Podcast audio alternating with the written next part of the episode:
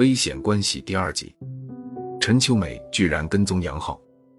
那天杨浩从汪娜娜家出来，一下楼便看见陈秋梅的车隐在一棵树下。杨浩以为他会下车揪打他，但他没有。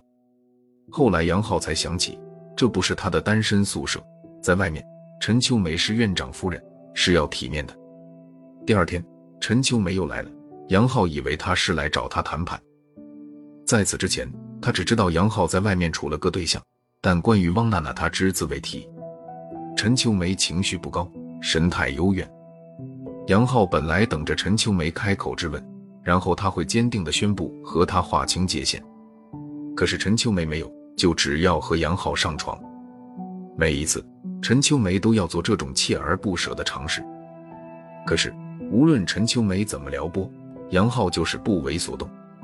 杨浩说：“你以后找别人吧。”陈秋梅抬起头，目光尖利地看着杨浩。灯光下，他的脸阴云密布，眼袋和鱼尾纹一览无余。陈秋梅摔门而去。他说：“谁不让我好过，我也不会让谁好过。我不能让你们这么欺负。”他说的“你们”当然是杨浩和汪娜娜。他好像完全忘了自己是谁，不再是高贵优雅的院长夫人。此刻他只是一个感情疯子。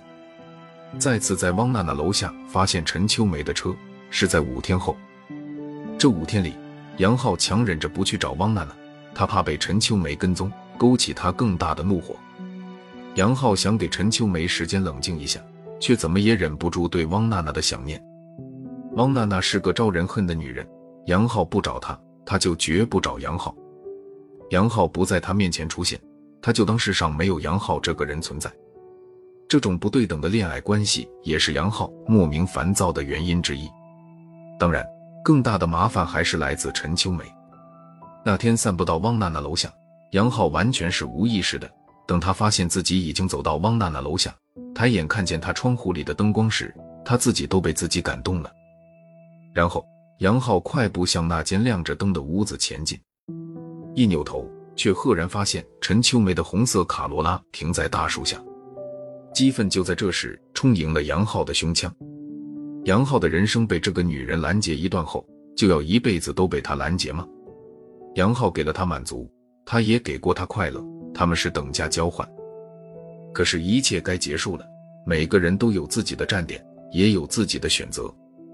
杨浩想要中途下车，换成别的交通工具，难道不行？当杨浩冲到车前，并猛地拉开车门时，陈秋梅惊恐地瞪着杨浩，还来不及说话，杨浩就在副驾座位上发现了一个纸袋。杨浩不由分说抢过纸袋，打开来是个玻璃瓶，装着一瓶透明的液体。杨浩冷着脸问：“这是什么？”陈秋梅的脸更冷，说：“硫酸。”又说：“这不关你的事，你给我滚。”那个叫汪娜娜的女人，她必须付出代价。陈秋梅已经疯了，她的脸在昏暗的街灯下扭曲夸张，就像一个巫婆。杨浩的拳头就在这时挥了出去，直击她的脸。在拳头到达陈秋梅面前的一刹那，杨浩看见她眼里无可言述的惊恐。杨浩也疯了，一种狂热的冲动支配了他，打倒这个魔鬼是他此刻唯一的愿望。杨浩不知道自己打了几下。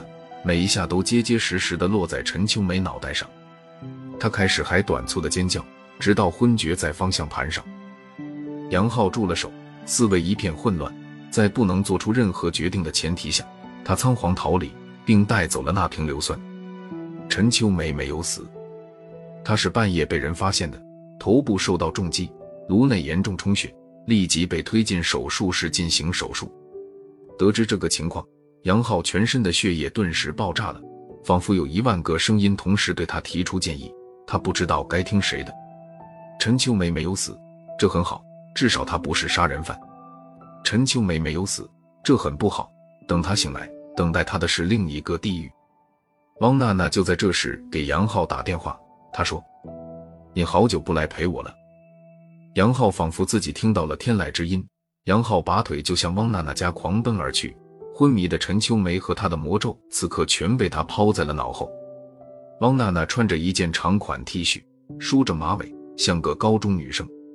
杨浩相信大多数男人会认为她不够性感，可事实上，他征服的是另一批男人，比如像杨浩这样的不沉迷一片、对青春岁月有执着的念想。这天回到医院是晚上十点半，杨浩的身体久久萦绕着汪挪那的气味，不乏虚浮。他走到陈秋梅的病房，陈秋梅仍在昏迷中。杨浩对护士说：“科长派他来检修呼吸机。”护士娇嗔的抱怨。